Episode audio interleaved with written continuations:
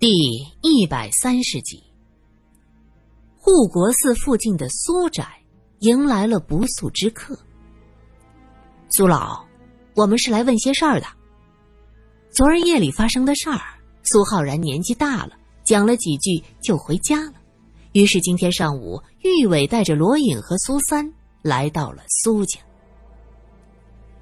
什么事儿啊？嘿，你和你叔叔长得挺像。你叔叔有日子没见了，这一天到晚还在画画吗？啊，对，改天带着他给您老来请安来。哎呦，不敢不敢。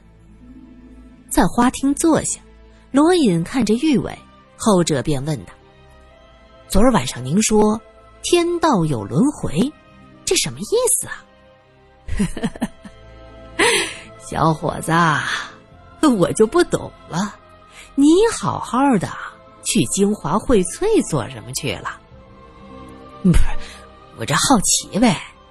玉伟笑了，真有你的，这脾气像你们府里的人儿。苏浩然也笑了。这时，苏家下人已经端茶上来，苏浩然招呼大家喝茶。玉伟端起茶碗说道：“老爷子。”您喜欢白毫银针了？对呀，对呀，这岁数大了，越来越喜欢白茶，不甚浓烈，清淡一些就好啊。苏浩然看着杯中闭环也似的茶水，叹息道：“人生如此啊，老夫年轻时向往着轻裘快马，可现在呢，只求安度晚年。”就像这白茶，平平淡淡了结罢了。可惜如今是山雨欲来风满楼，怕是不能如愿了。莫非老爷子说的山雨欲来是昨天报社的事儿？罗隐问道。老夫我当年其实和那宋翰林是同朝为官的。宋翰林，就是这京华荟萃原来的楼主。玉伟看着苏浩然，发现他脸色有些潮红。正是，我们同朝为官，后来他因为郑太医的关系，继续在紫禁城做事儿，看着皇上读书；而我呢，是无官一身轻，开始致力于金石镌刻。突然有一天，他来找我，给我看了一些东西，当时就把我吓了一跳。玉伟和罗隐都觉得这其中看似很玄妙。这苏浩然是著名的收藏家，能把他吓一跳，这东西非同小可。你们可知道是什么？是宫里的东西。苏浩然谈话的兴趣来了，在眼前这位王府后人面前显摆点老资历，这对他来说是件非常惬意的事儿。苏三一愣：“那就是那个小皇帝赐给他的喽？赐给他？不不不不不，赏赐是有的，但绝对不会这么大手笔。”那是在皇上出宫的前半年，我当时也纳闷呢，他怎么敢夹带着宫里的东西？后来才知道，那是皇上让他悄悄运出来的。听说当年北府的二爷还有重贝子都没少往外带，宋翰林人为官小，可皇上喜欢呢，就叫他也往外带。可那会子政府管的也严。他每次夹带出来都要偷偷的送去北府，这越想越害怕，就来找我商量个法子。他不想带了。苏三听着瞪大了眼睛。玉伟大概是在家族中听过类似的事儿，并不是多感兴趣。这种偷运国宝被抓住是要吃枪子儿的。罗隐在一边说着：“谁说不是？”北府的那位和重贝子，人家是皇上的至亲呢，人家那是赏出来的东西，他这就叫偷，被抓到那就是杀头的大罪。我和他也是这么说的，他也答应了，再也不带了。可是谁知道，就在他回家之后没几天，出事儿了，全家被杀，老少十多口是没一个活口啊！年轻人，你们说说，这事儿怎么会这么寸？罗隐说道：“老先生，您这是话里有话呀。”对呀，苏老，您的意思，当年宋翰林全家被杀，是和那批夹带出来的东西有关系？哎，这可是你说的，我没说啊。苏浩然高深莫测的停下，端起了茶碗。苏老，您就挑明吧。您的人生可以如这白茶，清然清澈；可宋翰林一家却是含冤待屈这么多年，堪比苦丁啊。实不相瞒，昨天出事之后，我接到一个电话，有女子的声音喊冤，说死的冤枉。苏三决定给这老家伙加把火。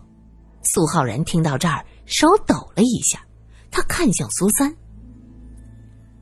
我说的都是真的，既然是天道轮回，那就说明这宅子的宿命已经开始了。您说出全部真相，才能制止啊！苏浩然的手一直抖，浑身也抖了起来。罗隐当即冲上去说：“不好！”他上前扶住了苏浩然，问：“是病还是中毒？”苏浩然不住的摇头，手也不住的抖。嘴也抽搐了起来。来人，快来人呐！玉伟也急了，他怎么也没有想到，关键时刻苏浩然会出事儿。就在这时，苏家的人从后厅赶过来，苏浩然的儿子扶着他说：“我父亲去年中风过，一激动就会这样。”说着招呼人赶紧往苏老爷子嘴里塞药丸。激动。苏三看着苏浩然，嘴角不住的抽搐，有些担心。他们只是问问早年的事儿，他怎么会这么激动呢？今天早上还有别人来过吗？罗隐问道。没有，不过我父亲每天早上要出去遛弯昨夜虽然报社出了事儿，可他今儿一大早还是出去了，回来就有些激动，说可能真的是报应。老人的儿子说着。不单单是激动，是挺生气。我听老爷还说什么“一定是他，一定是他”，我还问老爷那个他是谁，老爷就很生气的瞪了我一眼，就进了书房写了一会儿大字。这不，你们就来了。老管家在一边恭敬的说着：“看来苏老爷子昨儿晚上就发现事儿不对，是因旧怨而起，今儿早上。”他很有可能又发现了什么，但是现在呢？这苏浩然抖成一团，一句话也说不出来。苏家人喂了药，也全然不见起色。那药已经咽不下去了，化开了，倒进喉咙，竟然顺着嘴角流了出来。一个丫鬟惊叫着：“老爷，这是牙关咬得太紧了。”何止是牙关咬得紧，已经发出咯咯咯的声音了。玉伟急了，送医院呐！苏家人手忙脚乱，要送老人去医院。苏三说道：“不行，你们不能随便抬动病人，还是请医生过来吧。”就在说话的空间儿，老管家突然大声的说道：“老爷，老爷！”大家看过去，只见苏浩然满脸死灰，牙关紧锁，双目紧闭。老管家伸手探过去，吓得惊叫出声。罗隐走上前，伸手按压在苏老爷子的颈动脉，然后转身对着玉伟摇了摇头。方才还在说话的人，突然间就这么死了。苏三不信他这是旧病复发，苏家人嚎啕大哭起来。苏三安静的站在一边，看着刚才说话的苏家儿子不哭了，他低声问道：“老先生的早餐是在外面吃的，都吃了什么？和谁一起吃的？”苏家公子愣了一下，姑娘的意思是，这事儿怎么就这么巧呢？我们来问苏老先生一些往事，他突然就这样。苏师兄，你也是知道我的。按照常理，老先生看到我的来访，他不会这么激动。苏公子点点头。不错，我父亲自从中风之后，茶叶就换成了白茶，他也不再喝这种浓烈滋味的东西了。他这半年心性平和。昨晚回家有些担心，可这情绪应该不会如此激动。难说，早上我父亲可说他吃过些什么，在哪里吃的？管家擦着泪说道：“炒疙瘩，老爷还说这炒疙瘩滋味极好，大冬天吃一碗热乎乎、浑身舒的。老爷说遛弯遇见个老朋友一起吃的。”那一定是在穆家寨吃的，苏老先生的老朋友也一定是同号中人，他们最有可能去的地方就是穆家寨。原来这炒疙瘩是民国初年才兴起的一种小吃，由一对姓穆的母女发明。穆家母女的店叫做广福馆，因在藏家桥的南端，是唐子街、韩家潭、武道庙、杨梅竹。斜街的五道路的路口就像是一座寨子，而且家里没有男丁，于是就有些好事的读书人戏称为“穆家寨”。这按理说，炒疙瘩卖得好，很多店都模仿着做。可以誉为对这些名画文流的要求，这苏老先生若是吃的这个，那就一定是去了广福馆。他们这些人就喜欢摆这个谱。北京的炒疙瘩和西安的麻食其实是对双生子。民国初年，穆家母女俩开了个饭铺，取名为广福馆。由于本小利微，饭菜平常，生意很是不景气。有一天呐，只和了十斤葛了面，卖了一天，临到关门时还剩下五六斤。这老太太急中生智，她放平案板，把剩下的面拿过来，重新揉过。揪成比疙瘩骰子略大一点的小疙瘩，下到开水锅中煮熟，捞出来摊在阴凉处。当天晚上，母女俩就用这些熟面疙瘩加了些青菜炒着吃。嘿，没想到很好吃，于是就发明了炒疙瘩。陕西的那个也是这么个做法，大同小异。当年的木家姑娘。如今已经是中年妇女了，听到玉伟问到苏老先生，他点了点头说：“对，老先生早上是到这里来吃的。那有什么人和他一起吗？”罗隐问道。“哎呦，这个还真是没注意，我在后厨忙活着，就是因为是老客，打了声招呼，探头瞄了一眼，这还有谁？我还真是没注意到呢。”穆姑娘有些歉意，他身后恍惚跟着个人。开始我以为两个人是不认识的，到后来才发现他们俩坐在一起，面对面说话。一个伙计说道：“什么样的人？这戴着礼帽，大冬天看不清长相。呃，和这位先生差不多高吧？”伙计指了指玉伟，玉伟是个细条的身材。苏三想了想，报社好几个人都是这种个头。这时炒疙瘩端上来，穆姑娘说道：“请几位尝尝我的手艺。”苏三低头看着盘子里的炒疙瘩，白的是面疙瘩，嫩绿的是小油菜，在这大冬天的北平还真难得。细长的绿豆芽上边浇着一些辣油。他随手往自己的盘子里加了一些醋，接着深深的吸了口气。嗯，真香。罗隐刚要笑他嘴馋，却见苏三脸色一变，指着炒疙瘩说：“这个味儿有些熟悉，我早上好像在那儿闻过。”玉伟没弄明白这到底是怎么回事，罗隐已经说道：“是谁？就是大家站在那儿等警察问话的时候，我当时还想着这是早上出来吃早饭，不小心沾上气味了。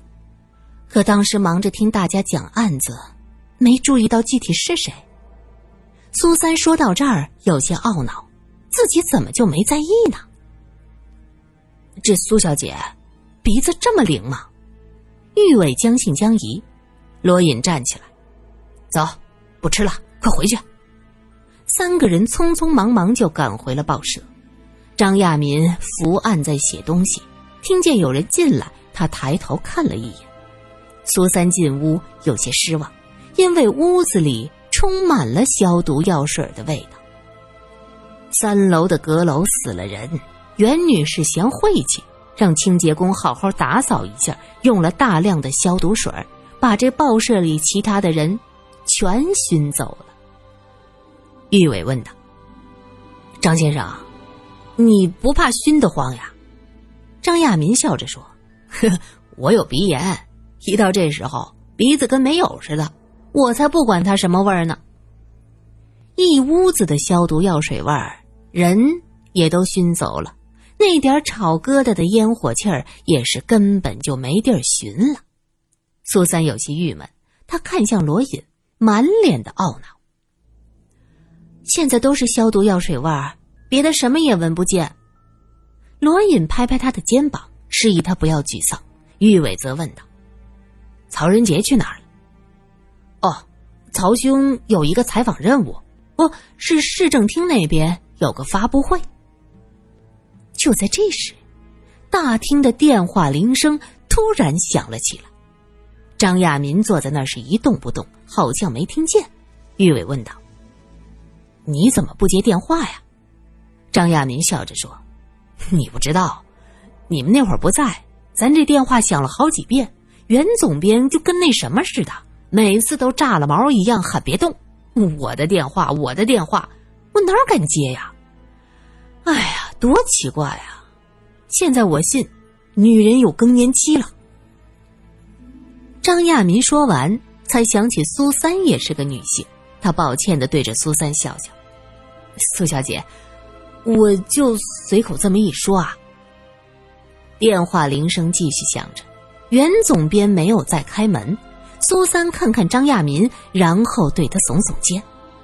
苏三离得最近。他只能一把抓起来，就听见听筒的那端传来一个幽怨的女声：“我好冤呐，好冤呐，我们死的好冤呐！”苏三猝不及防，啪的一声扔掉了话筒，他呆呆的看着罗隐。罗隐发现事情有异。三步并作两步的冲过去拿起来，可那头已经啪的一声挂。